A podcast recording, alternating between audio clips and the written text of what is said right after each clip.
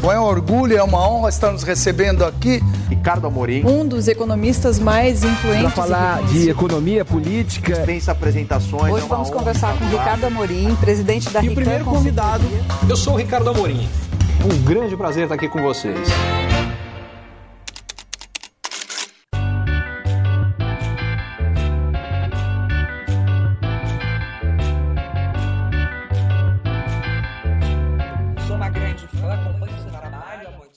Você, como eu disse, é um dos meus convidados com a maior lista de apresentação que eu já peguei na vida. Olha, eu posso falar o seguinte: aqui em casa não impressiona ninguém. Eu posso dizer que aqui em casa tem muito mais fã seu do que meu. Então não se impressione nem você nem ninguém que tiver, nem ninguém que estiver uh, assistindo aqui. Ah, eu agradeço toda a sua família. Obrigada pelo carinho, obrigada por ter aceito o meu convite. É um assunto que eu gosto muito de falar. Eu estava algumas semanas sem fazer live, até foram, são mais ou menos dois meses aí sem aparecer ao vivo aqui para a galera. E hoje resolvi voltar aqui trazer você para a gente poder conversar um pouquinho, porque é, eu vim acompanhando suas últimas postagens, as suas publicações, e eu acho que todo mundo quer saber um pouco mais de como será daqui para frente. E também sobre esse momento do empreendedorismo. Aliás, você fala sobre isso muito bem. O assunto, como eu disse, é empreendedorismo, economia e mulheres no mundo dos negócios.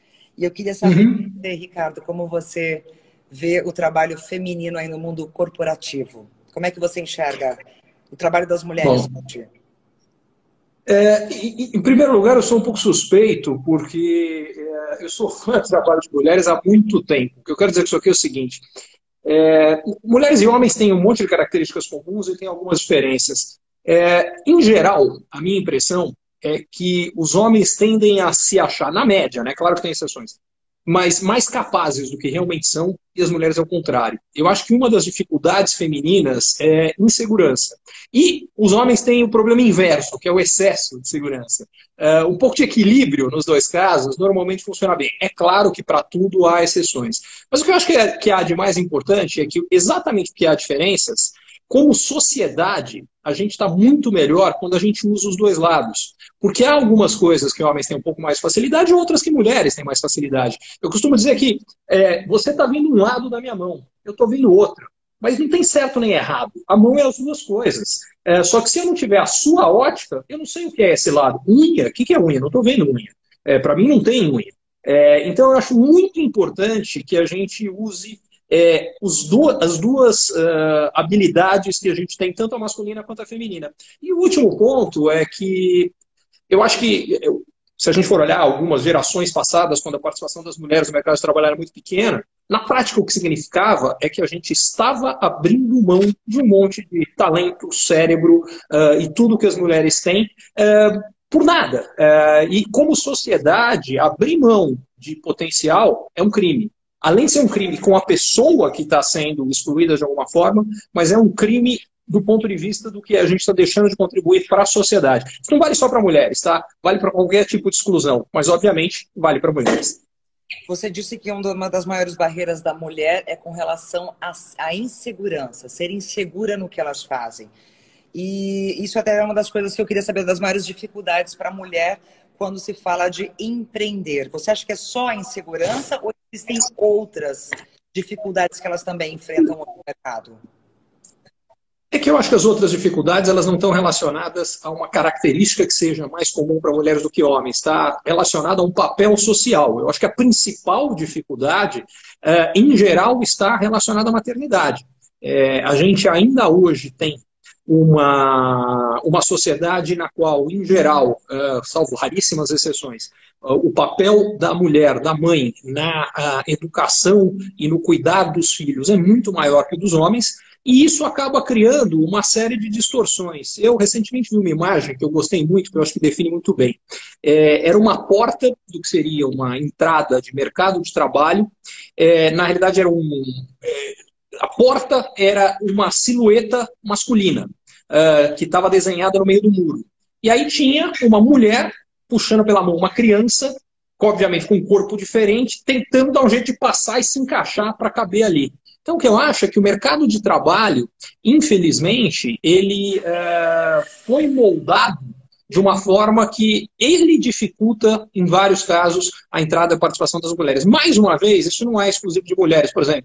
Vale a mesma coisa para pessoas mais velhas. A própria legislação trabalhista brasileira, quando ela define cargas horárias rígidas e longas, é, talvez alguém de 70, 75 anos queira trabalhar, mas não quer trabalhar 6 ou 8 horas por dia todos os dias. E a gente tem uma legislação que dificulta isso. Então, a gente precisa flexibilizar a legislação levando em consideração as características diferentes que cada um tem na sua vida. Então, a gente precisa achar formas uh, de que as pessoas, com as suas particularidades, possam ter condição uh, de participar e colaborar no mercado de trabalho.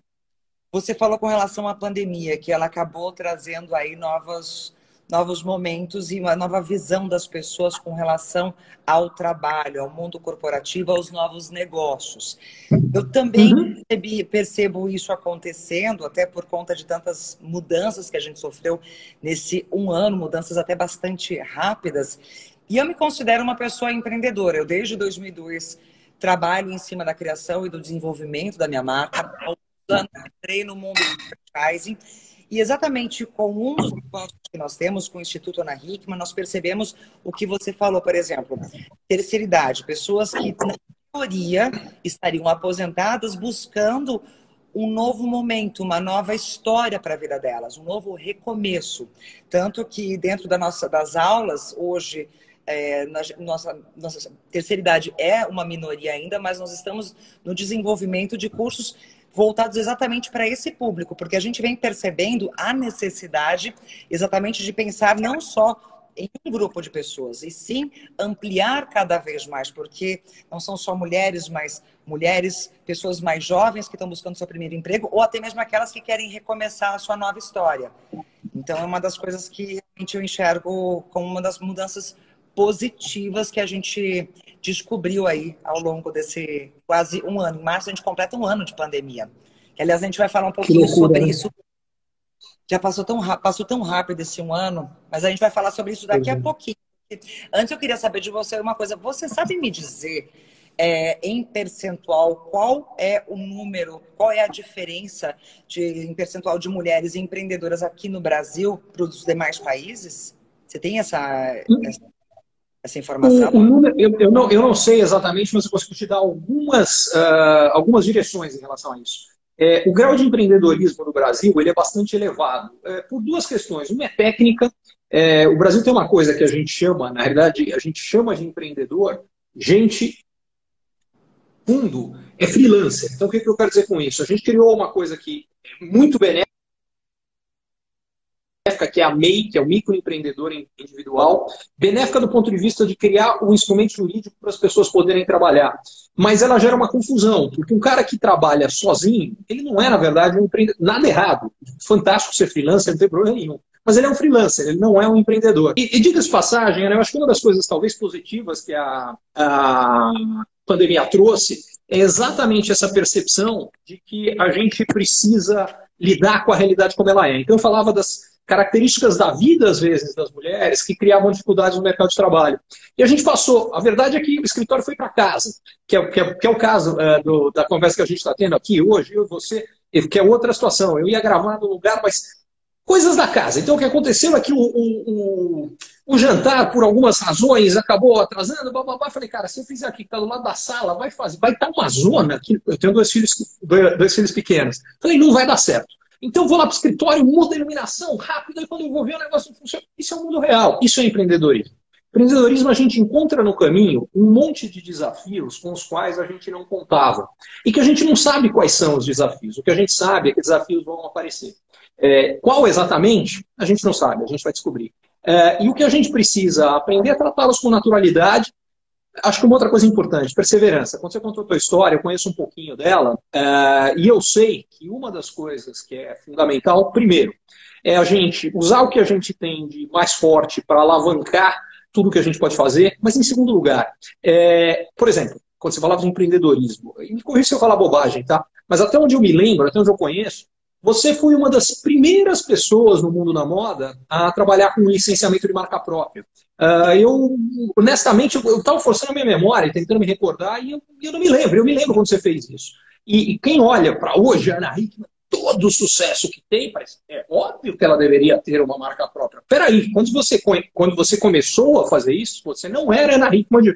Claro que você já tinha sucesso, mas, mas não chegava nem perto do que você atingiu hoje. Então, o que isso aqui me mostra como exemplo, eu acho que é legal para quem te acompanha, é a capacidade de, primeiro, antes de mais nada, ser muito boa no que você já fazia atuando como modelo, mas alavancar isso para outras coisas e fazer isso também muito bem, que é o que você faz até hoje. Eu enxergo a questão de empreender, até quando eu comecei a minha história no mundo corporativo, criando a minha marca, isso foi em 2002, eu comecei a modelar com, em 1996. 2002, comecei a marca na Hickman.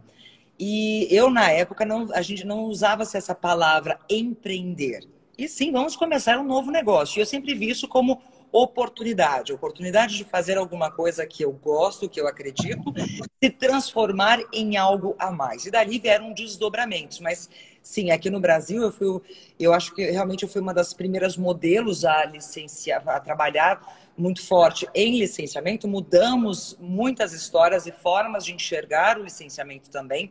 Fora do Brasil, você tem outras histórias, outros cases de grande sucesso.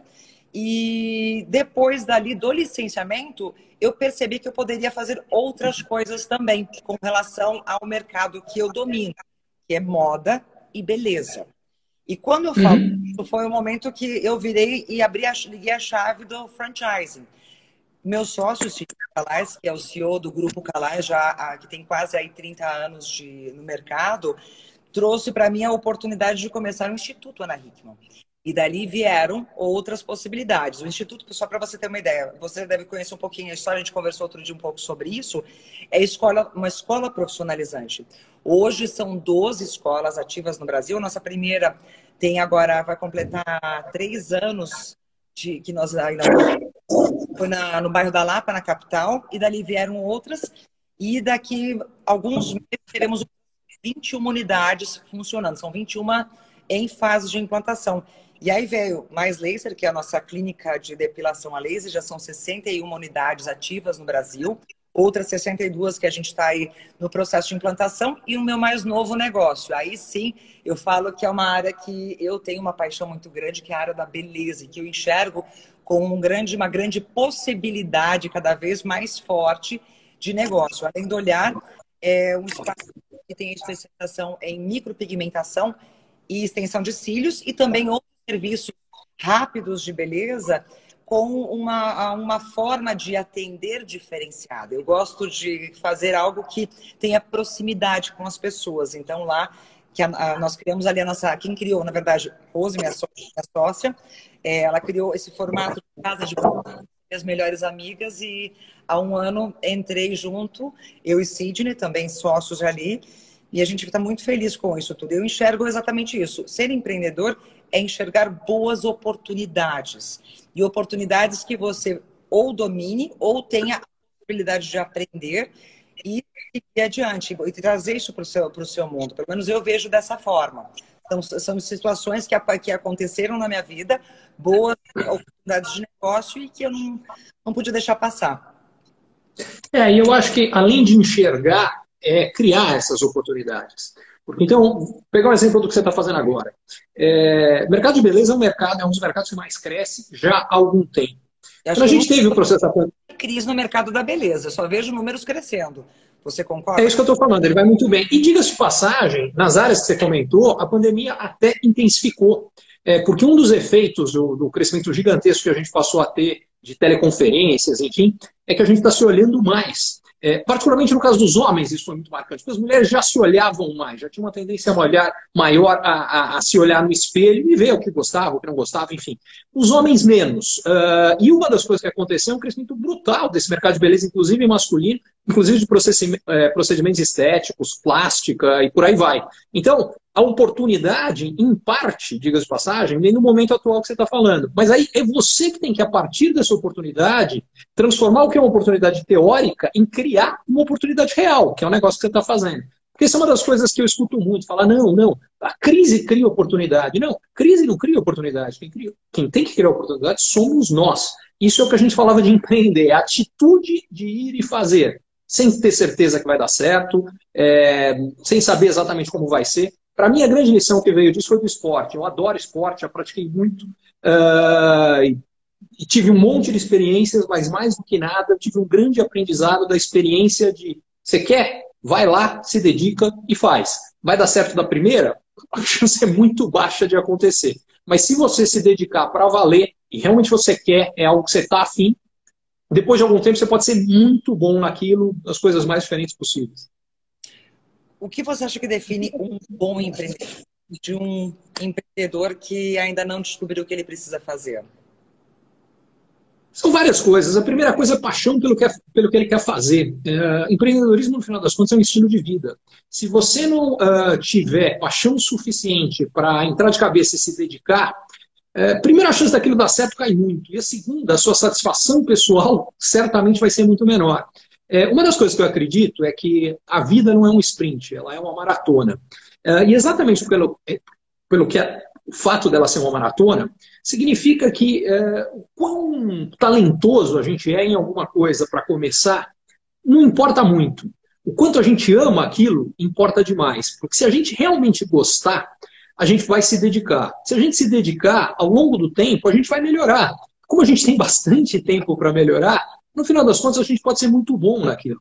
E, então, uma das coisas que eu realmente acredito é que a gente tende a supervalorizar o talento uh, e não valorizar o suficiente a paixão. Porque a paixão que garante a sustentabilidade do, da dedicação, do esforço, é o esforço que leva a, ao desempenho excepcional. Em qualquer área, no empreendedorismo não é diferente. Quando a gente fala em empreender, a gente fala aí de tentar sem saber se vai dar certo. Mas, agora há pouco a gente falou, poxa, a pandemia trouxe tantas mudanças para nossa vida. Isso que a gente está fazendo agora é uma delas. Essa conexão uhum. com o mundo virtual. Cresceu assustadoramente foi benéfico em diferentes situações, mas também vejo como um mecanismo perigoso, às vezes que as pessoas ainda estão aprendendo a usar da forma correta. E aí, junto com isso, vem a palavra medo. Eu lembro bem uhum. ano passado, no mês de março, quando começou a bater na nossa porta aqui no Brasil, os primeiros, os primeiros eventos cancelados, os primeiros shoppings fechados, as escolas fechando, aquele pânico geral, muitos empresários é, dizendo o mundo vai acabar. A gente não vai conseguir superar isso tudo. Como será o dia de amanhã? Junto com isso, vieram novas possibilidades, as pessoas se reinventando, novas profissões, inclusive, começando a aparecer, novas formas de vender e muitas dúvidas. A primeira delas era com relação à vacina quando essa pandemia vai terminar? Como é que vai ser depois da pandemia? E aí vem aí a série de a lista de medos do novo empreendedor. E essa semana nós tivemos, graças a Deus, a, a, a mais incrível notícia, acho que todo mundo estava esperando, é que a vacina a primeira pessoa foi vacinada. E você fez uma publicação, e tem uma parte da sua publicação que me chamou muito, foi muito forte para mim. Eu queria que você me explicasse o que você quis dizer exatamente com isso. Eu não vou ler uhum. todo o texto, mas eu vou ler o trecho que me chama muito a atenção. Depois de quase um ano de sofrimento, centenas de milhares de mortos e milhões de desempregados, surge uma luz no fim do túnel. A vacinação não resolverá todos os problemas da noite para o dia, mas representa o início do fim da crise que vivemos.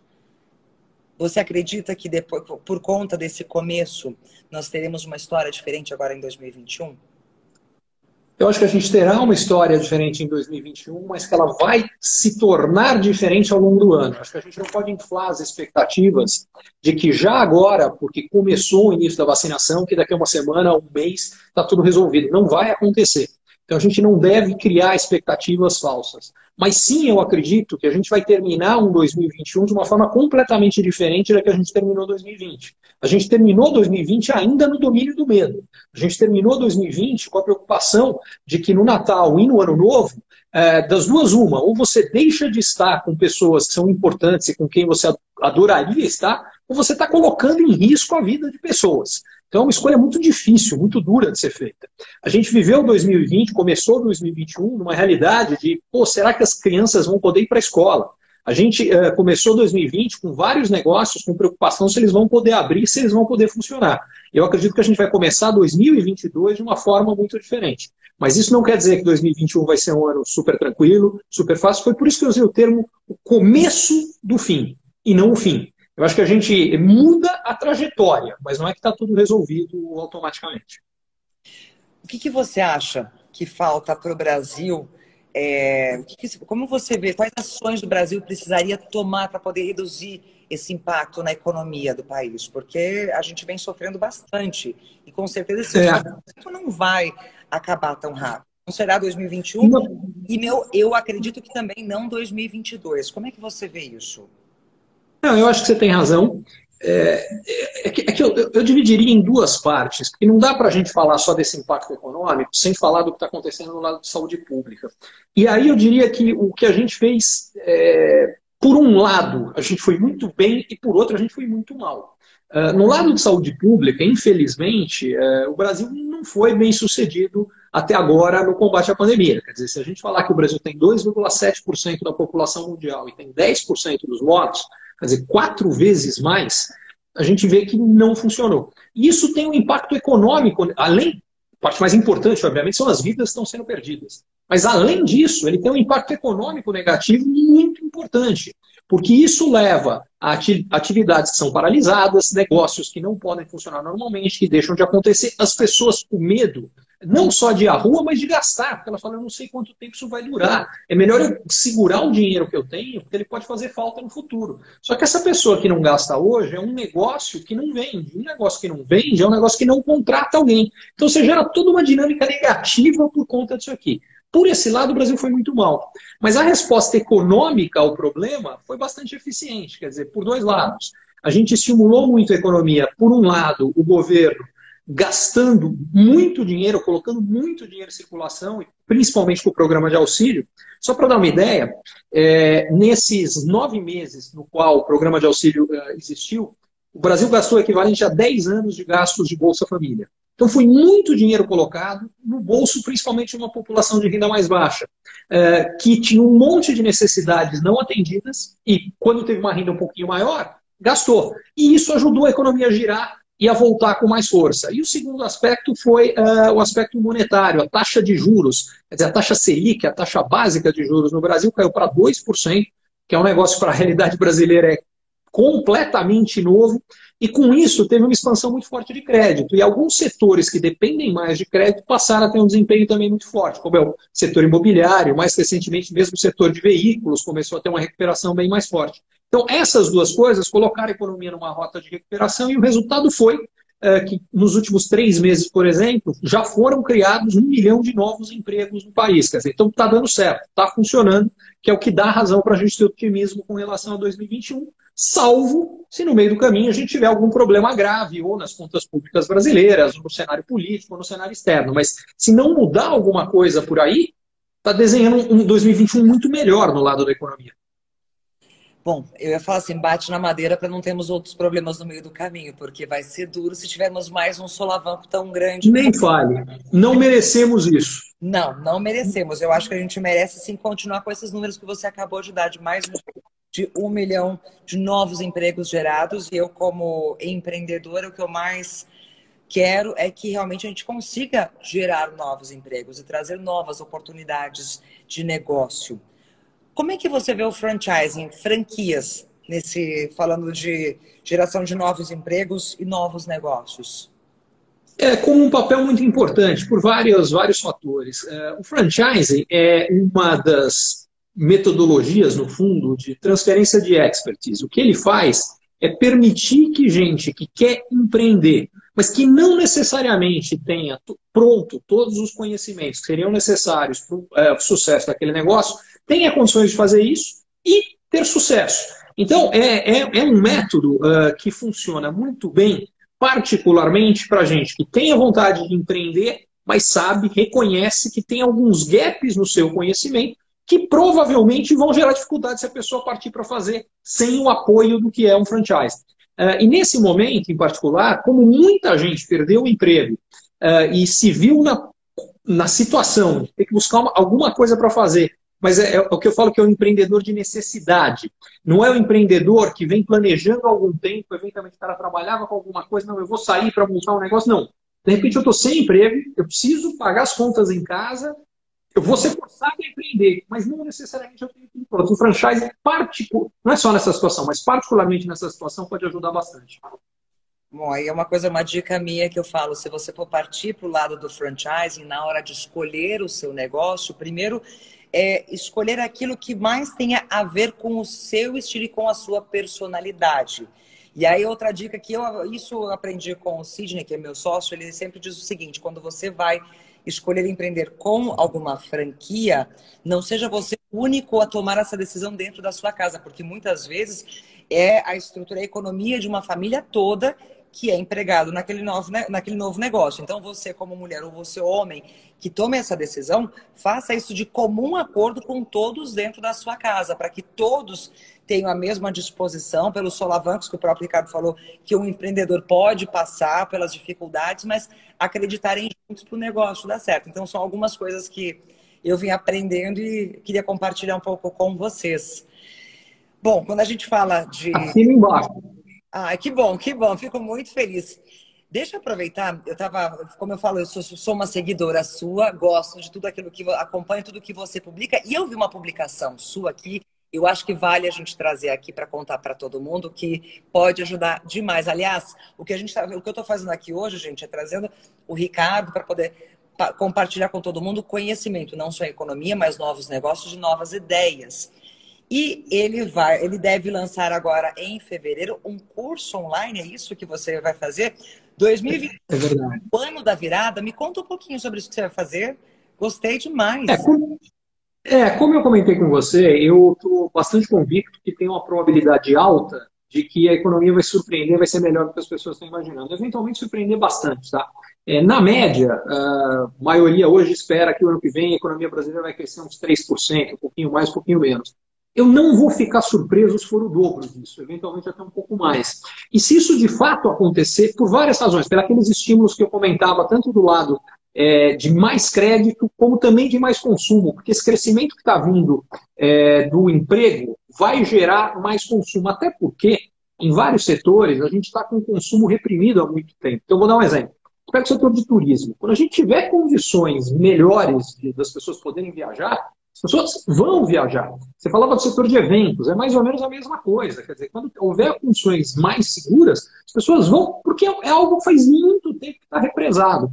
É, e isso tudo, basicamente, vai gerar em várias áreas, sejam na área de empreendedorismo, seja na área de negócios, na área de investimentos financeiros, um monte de oportunidade que eu acho que as pessoas não estão olhando, não estão preparadas, e o objetivo desse curso é exatamente isso é preparar as pessoas para poder entender isso melhor. Aliás, uh, para quem eventualmente tiver interesse, quer dizer, pelo meu. Você consegue entrar uh, pelo, pelo meu perfil e, enfim, é gratuito, é uma chance de vocês, de fato, olharem melhor o que, que dá para fazer uh, nesse ano, que eu acho que tem muita coisa bacana para fazer. Serão três dias de curso, é isso? É isso aí. Bom, você pode contar comigo já nesse curso. Eu vou acompanhar com certeza, com certeza. Que honra, que honra. E quero ter o feedback depois. Sua última, foi uma das suas últimas publicações hoje. Eu falei, ah, não, vou trazer isso porque acho que é uma oportunidade também para todo mundo que quer saber um pouco mais, quer buscar mais informação. Então, vale, vale sim muito a pena a gente poder compartilhar. Posso aproveitar e roubar então um pouquinho desse, disso que você vai fazer, você está preparando para ali para esse curso, esses três dias? Você poderia me listar aí três ou quatro dicas para um bom empreendedor que não podem faltar? Vamos lá. A primeira dica é ter é, muito controle do seu fluxo de caixa. Em outras palavras, é entender muito bem como está a situação de entrada e saída de recursos no seu negócio.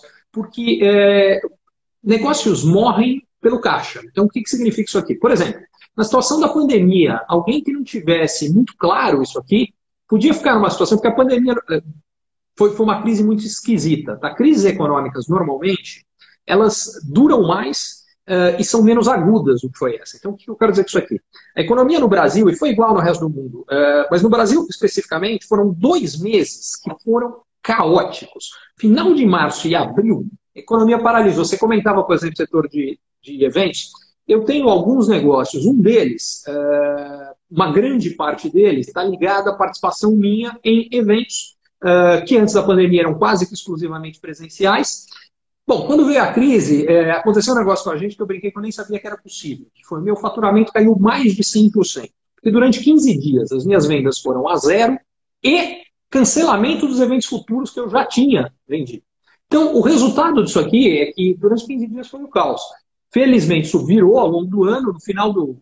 Agora, no final do ano, eu já tive o melhor mês da história da empresa, aliás, dois meses seguidos, é, novembro e dezembro. Mas, enfim, o, o, ponto onde eu queria chegar com isso aqui é que a, a, a gente é pego de surpresa. Agora, alguém que não tivesse controle dessa situação de caixa teria vivido um problema ali no começo do ano o cara morria ali. E toda a recuperação que veio depois, que desde maio a economia vem se recuperando, e, e nos mais diversos setores, com resultados até melhores do que se a pandemia não tivesse acontecido. Se for pegar o agronegócio e boa parte do interior do Brasil, se você for pegar o setor de tecnologia, mesmo o setor imobiliário que eu comentava, uh, eles foram melhores do que se não tivesse tido pandemia.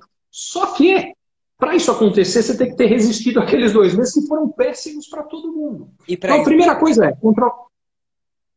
Desculpa? É isso, você precisa ter o controle do seu caixa para poder fazer. Exatamente, o controle do seu caixa. Então, essa é a primeira coisa.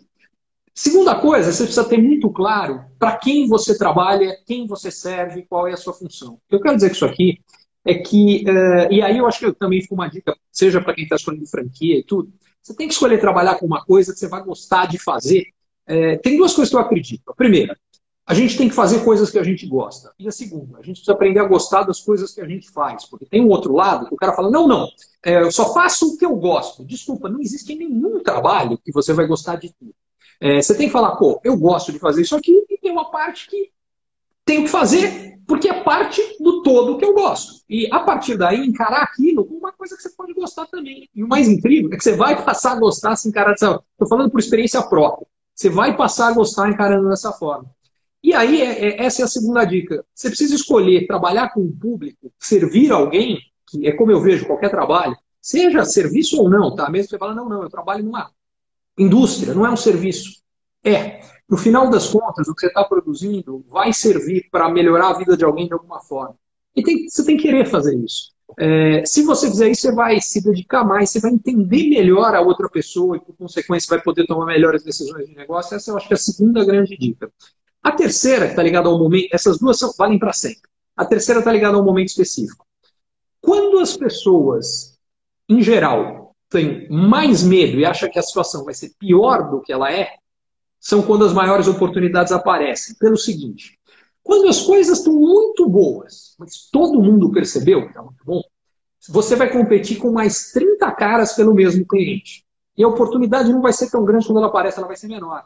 Ao contrário, quando as coisas estão não necessariamente espetaculares, mas melhores, eventualmente bem melhores do que os outros acham, como as pessoas acham que não vai ser tão bom, elas vão tomar decisões mais cautelosas, com mais medo, elas vão com mais cuidado. E, por consequência, para quem vai de cabeça, a oportunidade acaba sendo bem maior. É isso que é o principal recado do que eu acredito relacionado a 2021. Bom, Aliás, já tem sido no, no, da metade desse ano para frente, tá? Não começa em 2021. Isso já tem sido verdade, eu diria, nesse segundo semestre. E pelo menos no segundo semestre de 2020, isso foi correto, se provou correto. Eu queria muito te agradecer, viu, Ricardo, por ter aceito o convite hoje, por ter compartilhado com a gente é, seu conhecimento, aquilo que você enxerga, do que vem acontecendo, do que ainda vai acontecer. E te desejar, assim, todo o sucesso do mundo e para quem ainda não quem, não, quem não conhece esse curso novo que o Ricardo vai fazer, 2021, o ano da virada, logo que a gente acabar a live, vai até a página, o perfil dele, o link está lá, vale muito a pena. E eu já vou participar desse curso com certeza, a gente tem muito para aprender. E o mesmo queria aproveitar e convidar todo mundo que quiser conhecer um pouco mais sobre os meus projetos de franquia também. Na minha bio eu tenho o link direto tanto para mais Laser Baiana Hickman, o Instituto, que é a nossa escola profissionalizante, o Instituto na Hickman, e também o nosso projeto Além do Olhar, que fala sobre micropigmentação, extensão de cílios na área da beleza. Ricardo, queria muito te agradecer, viu? É, a oportunidade, a conversa de hoje. E espero que a gente possa fazer isso mais vezes. E eu espero que os eventos voltem logo, porque eu gosto muito de assistir as suas palestras. Aliás, no começo do ano passado eu fui a uma, foi uma de, logo depois começou a pandemia e não tivemos outras oportunidades. Pois é, eu espero também, eu gosto muito, eu adoro esse contato com o público, eu gosto, eu gosto de gente, eu gosto das pessoas, é, gosto dessa troca.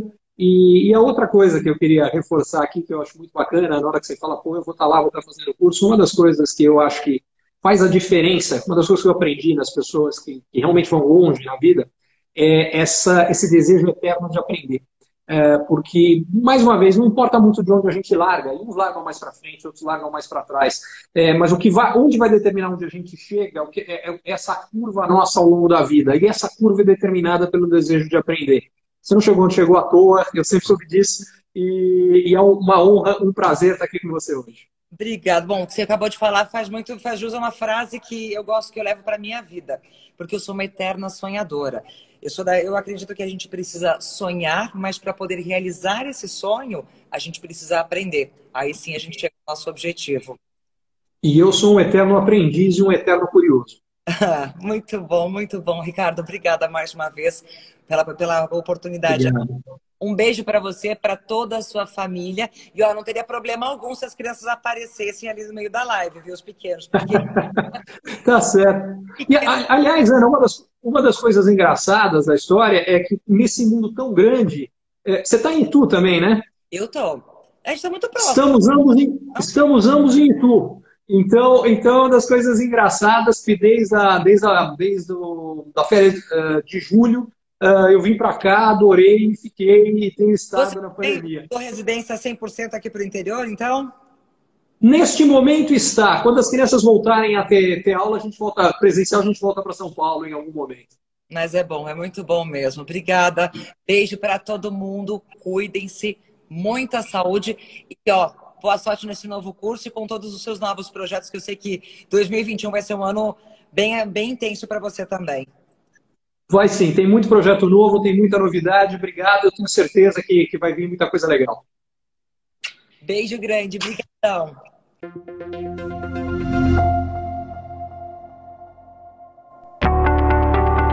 Você é empreendedor ou executivo e você ou o seu negócio tem encontrado desafios para crescer mais, para ter margens melhores, para obter resultados melhores, para sustentar um crescimento acelerado de antes, para conseguir um novo investidor, para conseguir financiamento para o seu negócio, para fortalecer a sua equipe, talvez a mentoria Ricardo Amorim seja para você. Lá o que eu faço é ajudá-lo a entender melhor as transformações econômicas, sociais, demográficas, tecnológicas que estão acontecendo e, baseado nisso, tomar decisões melhores e montar a melhor estratégia para lidar com o seu desafio específico.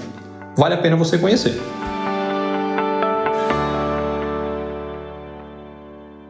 Curtiu esse conteúdo? Assine para receber quando cada um dos próximos for publicado. E se de repente você achar que algum colega, amigo ou alguém da sua família pode gostar também, lembre de compartilhar. Até a próxima!